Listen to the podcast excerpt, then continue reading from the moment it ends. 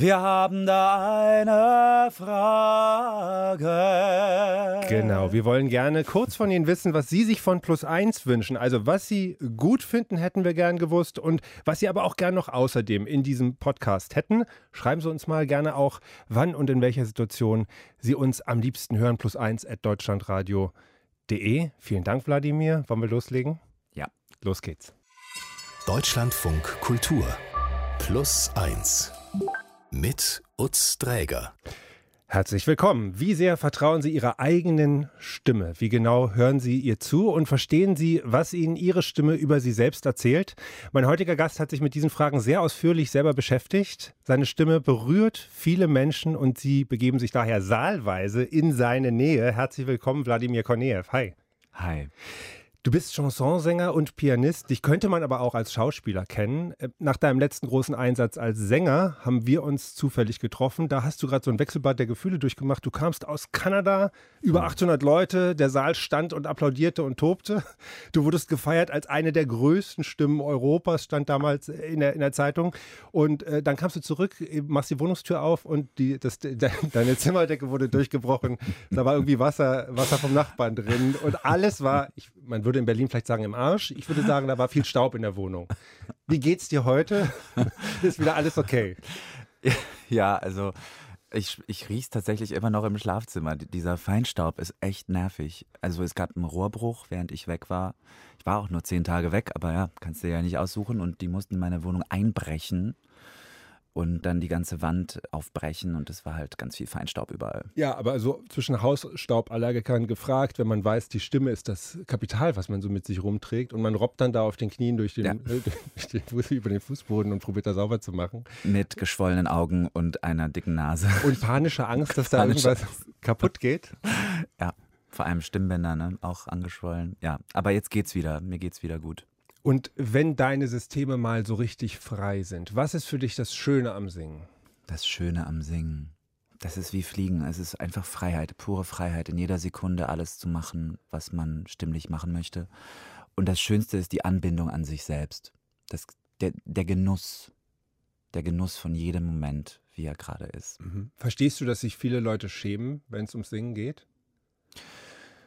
Ja, also es ist halt schon schon was sehr Intimes. Also man macht sich schon sehr, sehr verletzbar und sehr nackt, wenn man wirklich aus purem Herzen singt. Das ganze System ist ja darauf ausgelegt, einen zu schützen. Also Stimmbänder ist ja ein Verschlussmechanismus, der die Lunge vor Kleinteilen schützt, vor bösen Dingen, mit denen man ertrinken könnte.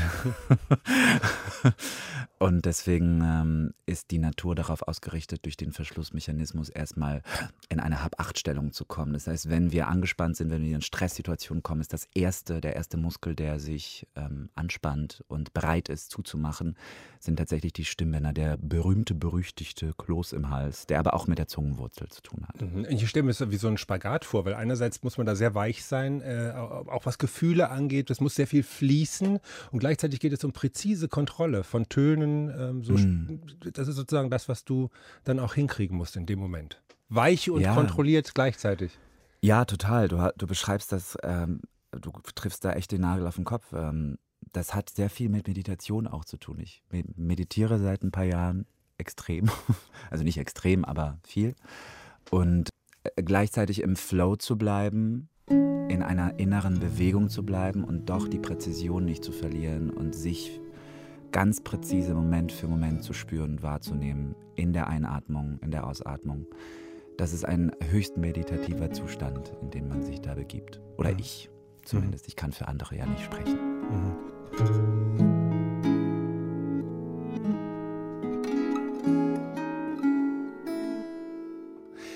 Wladimir, dein Plakat hing mal in der halben Stadt. Da haben wir uns gerade kennengelernt. Es ist schon ein paar Jahre her. Über einen gemeinsamen Freund haben wir uns irgendwie kennengelernt, waren was essen am Koppuser Tor hier in Berlin-Kreuzberg.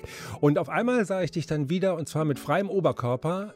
Sah sehr gut aus, muss man auch sagen. Über und über mit Kussmündern äh, versehen. Und das war ein, ein Werbeplakat ähm, für einen Abend von dir. Lieben hieß der, glaube ich. Richtig. Hier in der Bar Jeder Vernunft war das. Genau, das war meine zweite Show in der Bar Jeder Vernunft. Und wurdest du da nicht ständig auf der Straße gesprochen von irgendwelchen Leuten, die gesagt haben, sag, Entschuldigung, sind Sie dieser rattenscharfe Kerl? Was machen Sie in fünf Minuten? Ich habe Zeit. naja, äh, ich wurde schon ein paar Mal drauf angesprochen, auf das Plakat. Ich wurde auch dann nach den Konzerten immer angesprochen, warum ich mich nicht ausgezogen habe auf der Bühne. Wir sind extra was, gekommen. was das Plakat so verspricht. Aber der Sinn des Plakats war, äh, ich habe mir überlegt, was bedeutet Liebe und was hinterlässt Liebe für Spuren und das wollte ich einfach sichtbar machen. Ein paar der Küsse sahen sehr schön aus, wirklich sehr sehr wohl platziert von der Maskenbildnerin übrigens. ihr Mund war das. Und ein paar Küsse haben wir so verwischt, dass es aussieht wie Striemen, wie blaue Flecke, wie ähm, Wunden. Und das ist das, was eben Liebe auch manchmal hinterlässt. Und das war so der Hintergedanke. Und man macht sich, wie gesagt, schon stimmlich oder mit Chanson mache ich mich auf der Bühne sehr, sehr verletzbar und sehr nackt mhm. und sehr pur. Und das wollte ich dann mit freiem Oberkörper auch zeigen. Mhm. Und Sex Cells. ich glaube, das ist mal Pin-Up in Moll genannt, oder? Pin-Up in Moll? Nee, wer hat das gesagt? Nee, nee. Ich okay. weiß es nicht. Dann das kann sein. Dann streich diese Episode. Aber warum? ähm, du, du hast an dem Abend ähm, französische Chansons, russische Romanzen und neue deutsche Lieder, unter anderem auch von dir, äh, da zum Besten gegeben. Generell merkt man, dein Spektrum ist auch, was die Nationalitäten angeht, total breit. Und da springst du wirklich zwischen den Sprachen. Und ich würde das gerne mal kurz hier vielleicht, wenn mir das möglich ist, so in Sekundensnippets präsentieren. Kannst du vielleicht irgendwas Italienisches singen?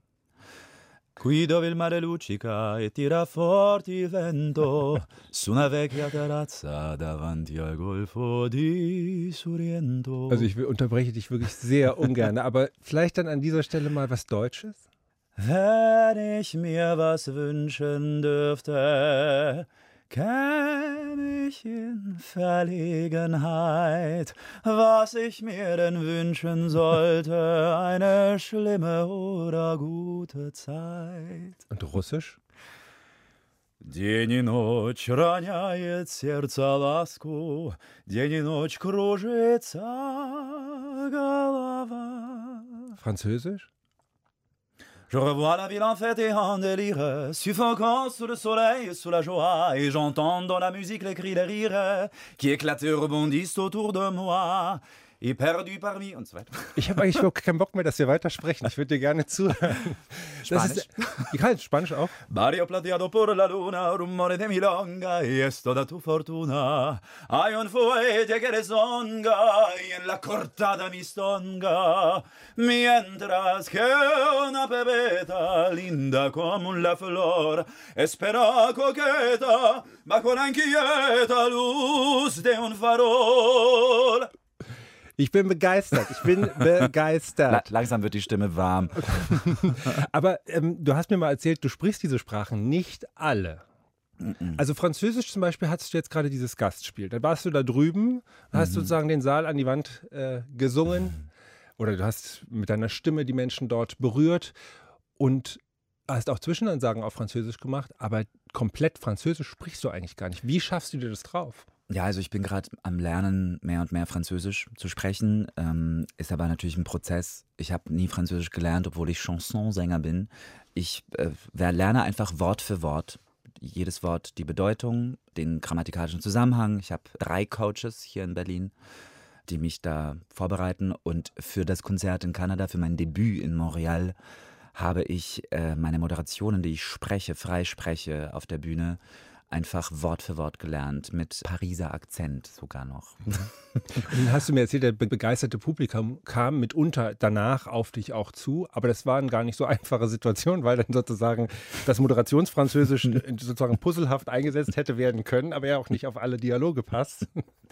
Also es kamen halt welche äh, Backstage, so PR-Leute und dann war mein Manager auch neben mir und dann sprechen sie mich auf Französisch an und dann habe ich aus Reflex auf Englisch, aber mit französischem Akzent geantwortet. Das, das, war total, ich weiß nicht, wie das kam.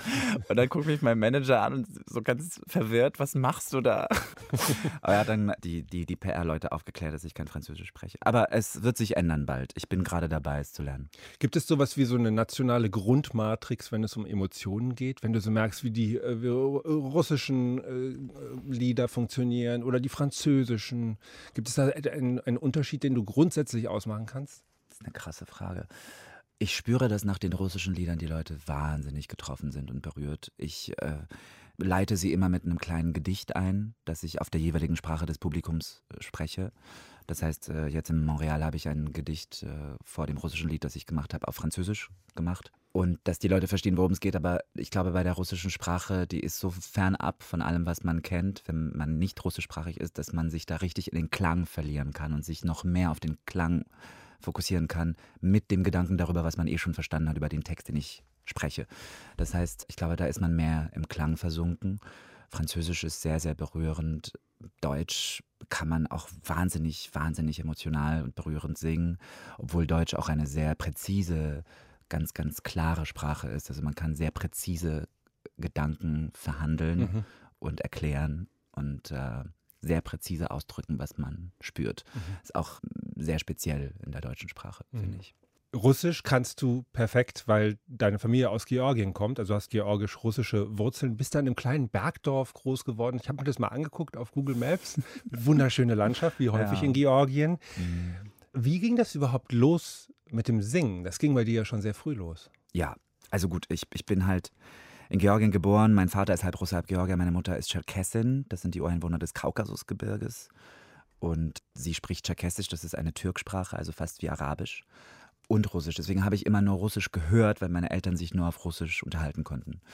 Ja, und äh, gesungen habe ich irgendwie schon immer. Also wenn meine Oma auf mich aufgepasst hat, meine Urgroßmutter, Melo, Babuschka Melo, unser Lieblingsspiel oder mein Lieblingsspiel war, sie auf, aufs Bett zu setzen und äh, zum Radio zu singen. Ich konnte schon die ganzen Songs auswendig mit drei, vier. Und sie musste dann immer nach jedem Lied klatschen. Also ihr Job war Publikum zu sein. Ihr Job war Publikum, das war mein Lieblingsspiel. Ansonsten ja, einmal sind meine Eltern mit mir nach Tiflis äh, in ein Konzert von einem Sänger und einer Sängerin, zwei Chansonsänger, russische, die ich ganz toll fand schon als kleines Kind. Ich weiß nicht, ich war fünf oder so. Und dann sitzen meine Eltern im Parkett, äh, im Publikum und gucken auf die Bühne und irgendwann mal sehen sie auf der Bühne ein Kind. Und dann merken sie, aha, das Kind bin ich. Unser Kind sitzt da vorne. Und so. äh, genau, und, und das Kind neben uns ist weg. ich bin einfach auf die Bühne gerannt und hab, hab, bin sozusagen auf die Arme des Sängers. Er hat mich hochgehoben und ich habe ihm dann das Mikro weggenommen und habe das Lied, was er gerade gesungen hat, mitgesungen. Aber gab es zu Hause, war das so präsent, dass es so einfach Lieder waren, die wichtig deinen Eltern? Wurden die im Fernsehen da geguckt oder wie, wie kam das zu dir? Oh ja, also meine Eltern sind absolut keine Künstler oder so. Sie haben keine künstlerische Bildung, haben kein Instrument gelernt, nichts mit Theater am Hut oder Film. Aber sie haben einfach sehr viel Musik konsumiert, sage ich mal. Und es gab ja halt auch immer diese Filme, diese russischen Filme mit ganz viel Musik mit, mit drin, wo man sich dann die Gitarre schnappt und, und was singt. Zum Beispiel Ironie des Schicksals, ein ganz toller Film, den man jedes Silvester guckt und es war, daraus habe ich auch sehr viele Lieder in meinen Abenden schon verwertet. Deine Mutter war Lehrerin und dein Vater war Berufssoldat. Und das war letztendlich auch der Grund, warum ihr selber irgendwann Georgien verlassen habt. Ja, mein, mein Vater wollte einfach nicht mehr kämpfen und äh, er war sozusagen Fahnenflüchtiger. Und äh, er war schon vorher zwei Jahre in, in Afghanistan, hat für die russische Armee dort gekämpft als Kanonenfutter ähm, wurde zweimal fast getötet, einmal verwundet am Herzen, einmal verwundet an der Wirbelsäule. Und äh, dann, als der Krieg ausbrach, der Bürgerkrieg in Georgien, und er als Halbrusse, halb Georgier wollte einfach nicht weiterkämpfen, vor allem nicht gegen Georgier. Und ähm, dann hieß es, wir müssen fliehen. Mein Vater wurde sozusagen versetzt an die deutsche Grenze in die ehemalige DDR und von da aus, aus der Kaserne, sind wir dann geflohen. Er hat es als Ausflug angemeldet nach Berlin und wir sind halt mit einem kleinen Rucksack, das war das Einzige, was wir hatten, nach Berlin angekommen, haben uns als politische Flüchtlinge gemeldet, weil mein Vater Fahnenflüchtling war. Und dann ging es erstmal ins Auffanglager, dann ins Asylantenheim nach Nürnberg und dann Asylantenheim in Augsburg. Und da bin ich dann auch aufgewachsen, in Augsburg.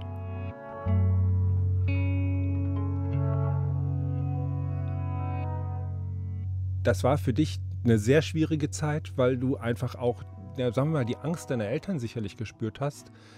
Und eh schon, sagen wir mal, Gepäck auf den Schultern hattest. Du hast mir mal erzählt, dass du in deiner gesamten Kindheit bis zur Jugend wirklich zum Beispiel schwer gestottert hast. Wie erklärst du dir das im Nachhinein? Also ich hatte ein oder mehrere schwere Gewalttraumas aus meiner Kindheit und habe sehr viel Angst gehabt, sehr viel Angst gespürt, auch an meine Eltern, auch wegen Abschiebung und so weiter. Es war alles sehr unsicher, sehr unstet, kein wirklicher Alltag, der einen regelmäßigen Ablauf hatte, was Kinder ja brauchen.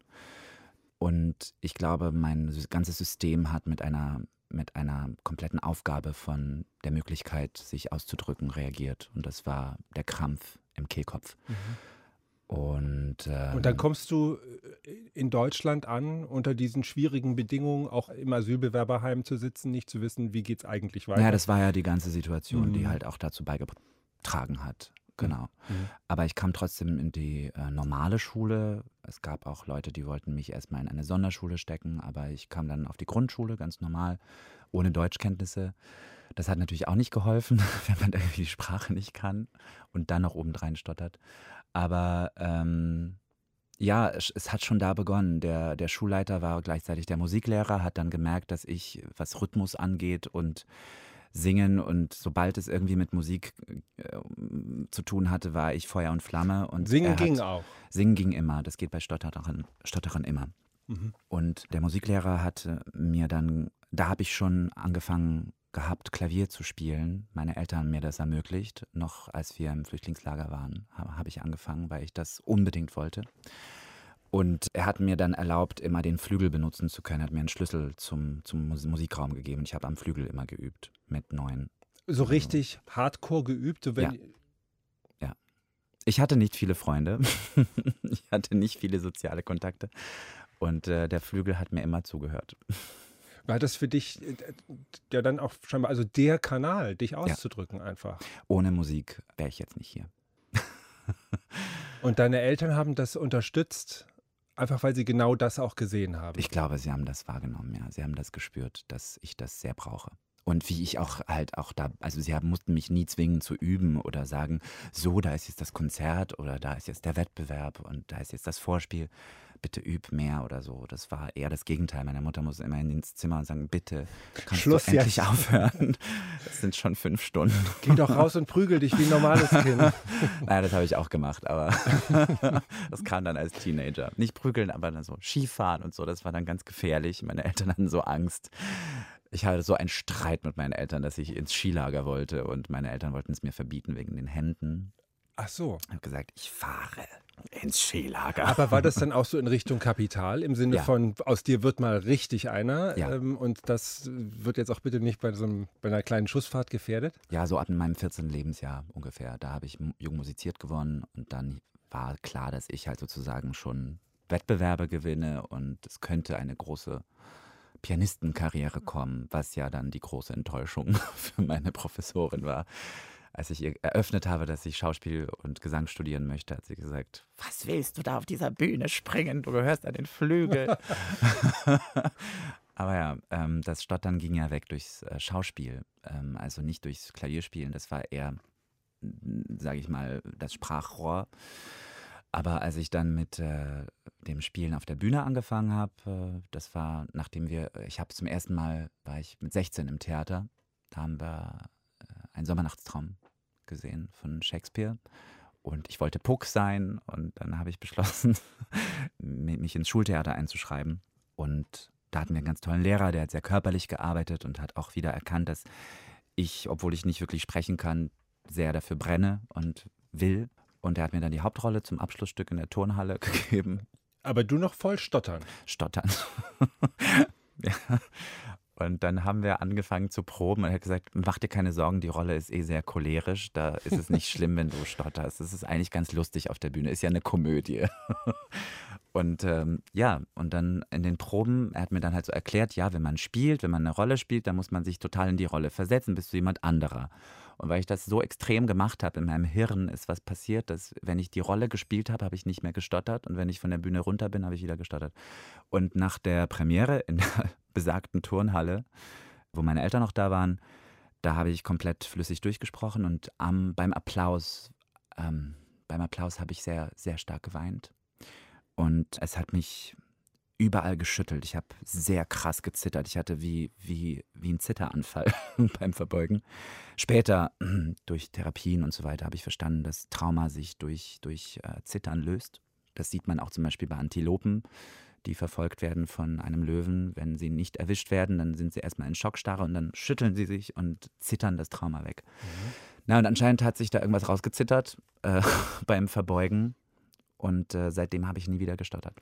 Aber ist es nicht also wirklich wie auf dem Mars landen gewesen? Oder, also das ist jetzt so ein bemüht witziges Bild, aber ist es nicht der absolute Wahnsinn für dich gewesen, auf einmal einfach zu sprechen?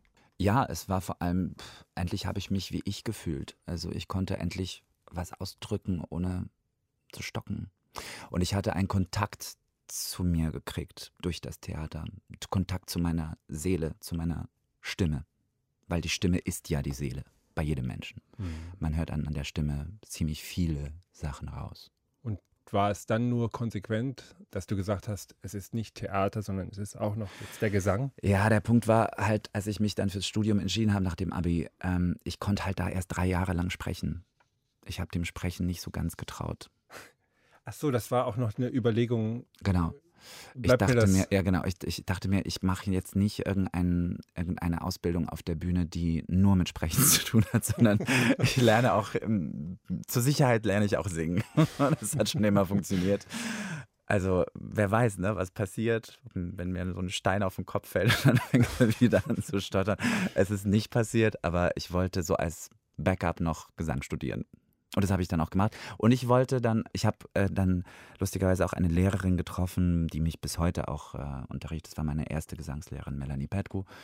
Die unterrichtet funktionale Stimmbildung. Und das ist eine Stimmbildung, die sich aus Osteopathie, Feldenkreis entwickelt hat, sehr körperlich. Und ich habe wirklich, was Singen angeht, dann angefangen, alles, jeden einzelnen Muskel und die Nervenbahnen, die wie mit dem Körper, wie mit der Muskulatur, mit dem Zwerchfell, was auch immer, wie zusammenhängt, zu lernen und meine Stimme, meinen Kehlkopf, meinen ganzen Apparat so zu steuern, wie meine Finger beim Klavierspielen. Hast du mir mal gesagt, das war meine Rache am Stottern, alles über die Stimme zu wissen. ja, ja, stimmt, ja. Und jetzt stehst du da und man könnte, wenn man diese Geschichte so hört, diesen Bogen von diesem wirklich im Mark verunsicherten kleinen Jungen, der es dann jetzt schafft, auf großer Bühne dazustehen und die Leute wirklich tief in ihrem Herzen zu berühren mit den eigenen Emotionen, die durch dich hindurchfließen. Das ist ja einfach eine wahnsinnige Geschichte. Oder ist es gleichzeitig auch so, dass das für dich zusammenhängt, dass das jetzt auch einfach immer wieder und wieder geschehen muss, weil es dir beweist, dass du diesen wahnsinnigen Weg gehen konntest? Naja, ich habe mich schon immer gefragt, ich, ich meine, wir sind ja immer das, was wir erlebt haben und das macht uns aus, was wir daraus lernen. Und äh, ich glaube, ich wäre jetzt auch nicht der Sänger, der ich jetzt bin, wenn ich nicht diese schlimmen Traumata gehabt hätte in meiner Kindheit. Also ich kann schon sehr, sehr tief kommen und das sehr liebevoll und sehr, sehr feinfühlig, obwohl meine Stimme auch sehr, sehr laut oder sehr groß, sehr intensiv sein kann. Aber es hat nie mit Schmerz zu tun, sondern eher mit ähm, einem Raum herstellen, in dem man sich sicher fühlt, mit ganz viel Sicherheit. Und ich gehe auf die Bühne, um mich sicher zu fühlen, weil ich das einfach sehr lange nicht hatte. Und ich möchte diesen Raum im Publikum auch kreieren. Deswegen heißt zum Beispiel mein neuer Abend, äh, der Kurzweil-Abend, Yukali. Es ist ein, ein Lied über eine Insel, eine Utopie, die ein Land ist, wo jeder willkommen ist, wie er ist, wo jeder sich sicher fühlt, wo, wo, wo jeder und jede einfach geliebt wird. Das hat er übrigens geschrieben, als er vor den Nazis geflohen ist nach Paris. Und das Lied wurde zur Hymne der Resistance gegen die Nazis.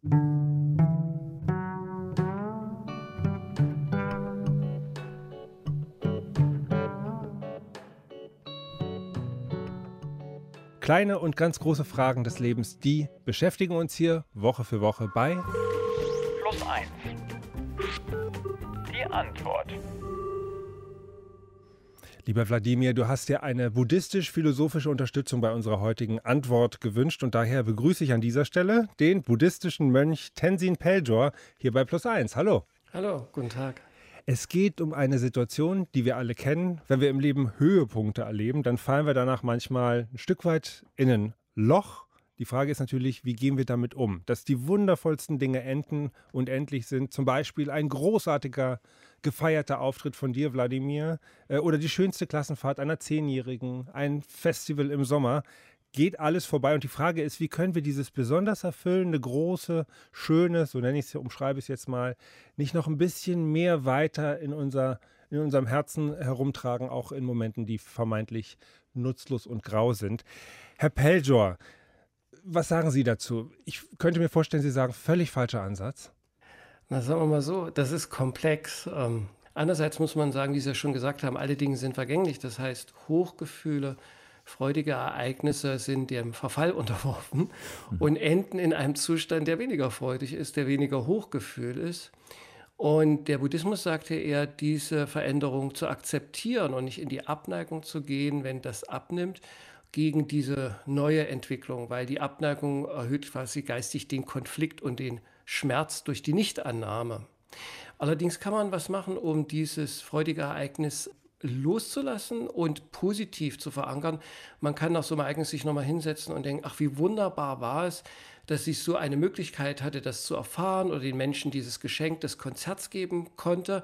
Und dann kann man das äh, in Liebe umwandeln und wünschen, mögen alle Lebewesen solches Glück haben, andere so bereichern können oder mögen andere so bereichert werden. Und dann mit so einer Art Widmung das auch loszulassen. Im Buddhismus sagt man eher dieses Festkleben, das Festhalten wollen. Da beginnen die Probleme. Und weil die Dinge vergänglich sind, kann man sie eigentlich nicht eins zu eins in den Alltag wieder übernehmen. Man kann sich erinnern, aber die Tiefe der Erfahrung lässt sich so nicht nochmal herstellen. Also Wladimir ist in so eine Art Ehrfurchtsstarre hier gefallen, hat die Hände gefaltet und ich glaube, das ist jetzt, also das ist nicht ironisch gemeint, sondern das, nee, das, das nimmt, das fließt gerade bei dir sehr rein. Ja, das ist sehr, sehr schön ausgedrückt, so richtig Meta. ja, genau. Meta-Meditation. Das ist meine ja, genau, liebste das, Meditation. Da musst du mir jetzt aber mal helfen. Metta-Meditation, wenn ich das richtig formuliere, ich bin dann ganz aufgeregt, dass ich jetzt vor einem buddhistischen Mönch das erklären muss. Ich bin noch nicht so lange dabei. Das ist ähm, eine Meditation äh, zur, zur Liebe und Güte in die Welt, die, die man der ganzen Welt und sich selbst wünscht. Oder? Habe ich das richtig formuliert? Ja, super. Mhm. Ja. Und ich gehe ab und an ins, ähm, in ein buddhistisches Zentrum und da gibt es immer Mittwochabend Metta-Meditation. Und das ist ähm, genau das, was Sie gerade ausgedrückt haben. Ja, da versucht man quasi dieses Positive, was man selbst erlebt, nicht in dem Egoismus für sich selbst zu konsumieren, sondern Einerseits erfreut man sich, dass man die Möglichkeit hatte, das so zu erfahren. Das sind ja zahllose Umstände und Bedingungen, die zusammenkommen, dass man das so erfahren kann. So annehmen der freudigen Situation des Glücks, was man hat, und dann denken, und mögen alle solches Glück erfahren. Und zwar entweder in Bezug auf die Talente, Qualitäten, die man hat, dass andere solche Talente, Qualitäten haben, oder in Bezug auf das Geschenk, was man den anderen gemacht haben, oder die Freude und so weiter. Und so verbindet man das mit anderen und kommt so ein bisschen auch aus der egoistischen Blase raus, des reinen Konsumdenken, ich, ich, meins, meins und so. Da habe ich aber noch eine Frage. Und zwar, ich erfahre zum Beispiel, wenn ich jetzt äh, so eine lange Konzertstrecke vorbereite und dann in den Vorbereitungen bin und dann kurz davor dann die Proben und dann das große Auftreten äh, mit Orchester, dann erfahre ich so einen Flow, in den ich mich begebe. Und wenn das dann so abrupt vorbei ist, habe ich das Gefühl, dass der Flow, in dem ich so geschwommen bin, auch abbricht. Und die, das, was man doch möchte, ist doch in diesem Flow dann trotzdem drin zu bleiben, unabhängig von dem, ob es jetzt äh, Konzerte oder Drehs sind. Wie bleibt man denn dann im Flow drin, in diesem positiven Flow? Flow, sagen Wissenschaftler, ist die Erfahrung, die den Menschen am glücklichsten macht. Da gibt es ja entsprechende Wissenschaftler, die das erforscht haben. Und der entsteht eigentlich eine Form der Sammlung, der Konzentration, des im Hier und Jetzt sein und ganz im Hier und Jetzt leben sozusagen, verbunden mit dem, was ist. Und dadurch beruhigt sich das Bewusstsein, es wird ruhig und still und ist nicht verstrickt in die Vergangenheit und Zukunft. Und so entsteht so ein inneres Gefühl von Freude, ja. Ruhe, Dasein. Und das kann man im Alltag nur wieder herstellen, wenn man genau in diesen Zustand wieder reinkommt. Das heißt, man müsste üben, auch auf der Straße im Hier und Jetzt mhm. zu sein, im Auto im Hier und Jetzt und sich nicht in der Vergangenheit und Zukunft verlieren. Und das geht eigentlich nur, wenn man entsprechende Meditationsübungen hat und die im Alltag anwenden kann. Was bei Ihnen passiert, Sie haben äußeres Setting, was ein Flow-Erlebnis ermöglicht. Ist das Setting weg, ist sozusagen auch das Flow-Erlebnis weg. Und mhm. sie bräuchten quasi eine Meditationsmethode, die sie im Flow hält oder das Flow reaktiviert. Ja, die ich mehr und mehr praktiziere. Die quasi im Hintergrund läuft, dann egal, was mhm. sozusagen die andere Ebene von mir will, was ich sonst so tue, im Hintergrund gibt es diese Meditation. Verstehe ich das richtig? Ja, also das ist halt ein Üben, ne? wenn man sich jeden Morgen äh, für eine halbe Stunde hinsetzt. Oder sei es fünf Minuten, wenn man nur mit fünf Minuten anfängt. So habe ich angefangen, eine Gleichmäßigkeit mir anzueignen was Meditieren angeht, dann, dann entsteht eben eine, eine Repetition äh, jeden Tag und dadurch kommt man mehr und mehr in diesen Flow, dass das dann im Hintergrund passiert. Also ich merke einfach, wenn ich morgens meditiert habe, dann geht es mir den ganzen Tag einfach viel, viel besser und ich kann mit allem, was auf mich zukommt, anders umgehen. Also hast du ein Stück der Antwort schon selber gefunden? Ja. In einer gewissen Weise ist es so, ich nenne das jetzt mal den durch das Setting erzwungene Flow. Das hat zum Beispiel auch jemand, der Free Climbing macht, der ganz im Hier und Jetzt sein muss. Mhm. Der ist leichter zu erlangen, weil sozusagen das Rundum-Setting das erzwingt, könnte man sagen, oder einen guten Rahmen schafft. Und ein Fokus, es zwingt einen Fokus. Exakt, exakt. Ja. Und in der Meditation, das sich zu arbeiten in der Qualität dauert länger. Das geht nicht so ad hoc, wie wenn äußere Ereignisse das Flow-Erlebnis induzieren, so würde ich das mal ausdrücken.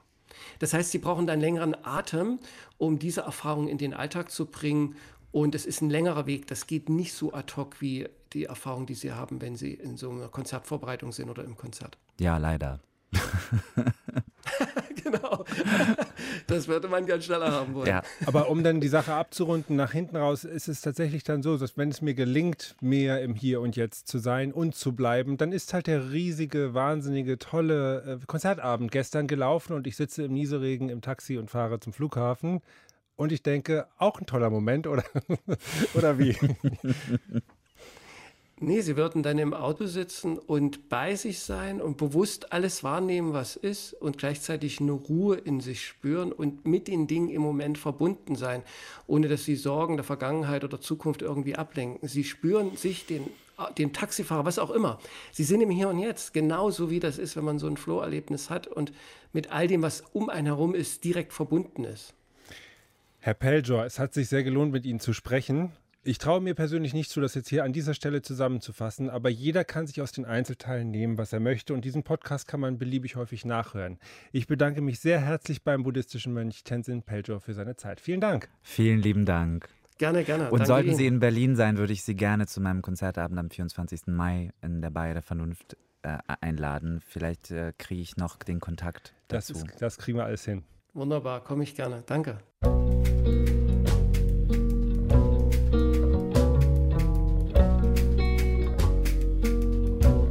Und wenn Sie eine Frage haben, die wir hier besprechen sollten, dann schicken Sie uns doch gerne eine Mail. Plus eins at deutschlandradio.de.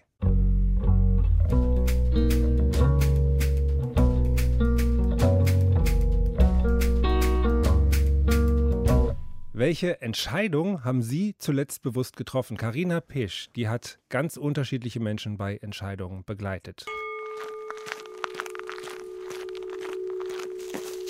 Hm. Ja, und jetzt? Entscheidung. Ich bin Judith und bin einfach jetzt Mutter von einer Tochter. Aber ansonsten bin ich immer noch Judith. Manchmal sind sie aber auch leicht. Oder? Oder? Ja, fang mal dort an, genau. Du guckst halt auf so einen Streifen und dann sagst du, oh, herzlichen Glückwunsch, Sie sind schwanger. Und ich habe mich ohne Zweifel sofort dafür entschieden. Also jetzt ist das Kind dreieinhalb Monate alt. Und dann merkt man schon, dass sich so einiges verändert. Eben auch viele Entscheidungen, die einfach anders werden. Und dann überlege ich auch, mache ich es, mache ich es nicht? Genau, und ich habe mich dann auch entschieden, in der Stillzeit zu sagen, ich trinke morgens meinen koffeinhaltigen Kaffee.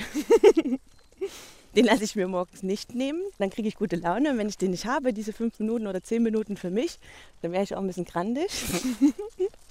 ja, dann kam so von der Seite von der Schwiegermutter ins Spiel, vielleicht trinkst du jetzt mal den Kaffee nicht. dann war ich so kurz, ja, das ist eine nette Überlegung, aber also da fühlte ich mich so kurz, ich kann doch jetzt bitte selber entscheiden, ob ich diesen Kaffee trinke oder nicht. Also wo du von außen begutachtet wirst. Ähm, und ich finde, Erfahrungen weitergeben ohne Frage ist total wichtig. Aber wenn man jemanden schon so überfährt und, und sagt, so, lass doch mal den Kaffee weg, also dann wird die Entscheidung so auferlegt. Ne? Und solange ich merke, mir tut's gut, denke ich auch, dem Kind tut's gut. Also ich stelle das Kind nicht immer drüber über den Papa oder mich. Das möchte ich nicht. Ich glaube, das tut den Kindern auch nicht gut. Entscheidungen. Entscheidungen. Das ist schon das Ende. Das ist schon das Ende, ja. Lieber Wladimir. Es war sehr schön, dass du hier warst. Fand ich auch. Was passiert denn bei dir eigentlich zwischen solchen, ich sag's einfach mal, großen Momenten? Wenn du nicht gerade drehst, wenn du nicht gerade ein Konzert gibst, wo trifft man dich dann? Auch meistens in Cafés. Das klingt ja wie so ein gelangweilter Student.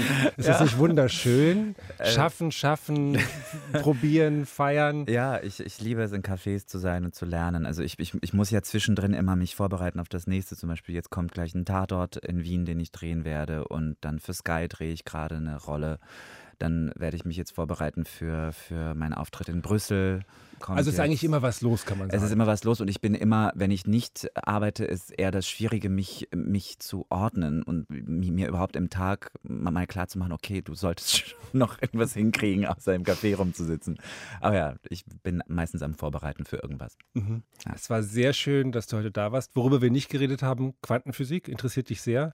Nächstes Mal, lieber Wladimir. Nächstes Mal über das Doppelspaltexperiment. Wladimir Koneev, der Sänger, Schauspieler und Pianist, war zu Gast und das war sehr schön. Mach's gut, mein Lieber. Mach's besser.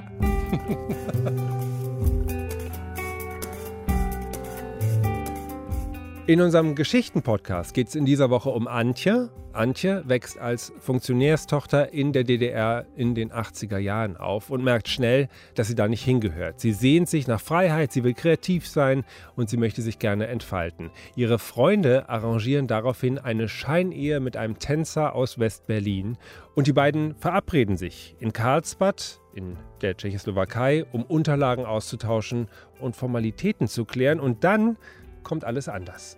Und der stand vorm Hotel mit so einem 70er-Jahre-Auto, ich weiß gar nicht mehr, irgendein Japaner war das. Und sofort ging mein Herz so richtig auf. Dieser wunderschöne Mann, und von dem hatte ich ja auch schon viel gehört. Antje verliebt sich, kann man hören, an dieser Stelle Hals über Kopf. Eine abenteuerliche Geschichte nimmt ihren Lauf. Antjes Flucht in den Westen hören Sie im Geschichten-Podcast bei Plus 1. Wenn Ihnen unser Podcast gefallen hat, dann lassen Sie uns doch gerne eine Bewertung da, da wo es geht, oder empfehlen Sie uns weiter. Mein Name ist Utz Träger, danke fürs Zuhören, machen Sie es gut und bis bald.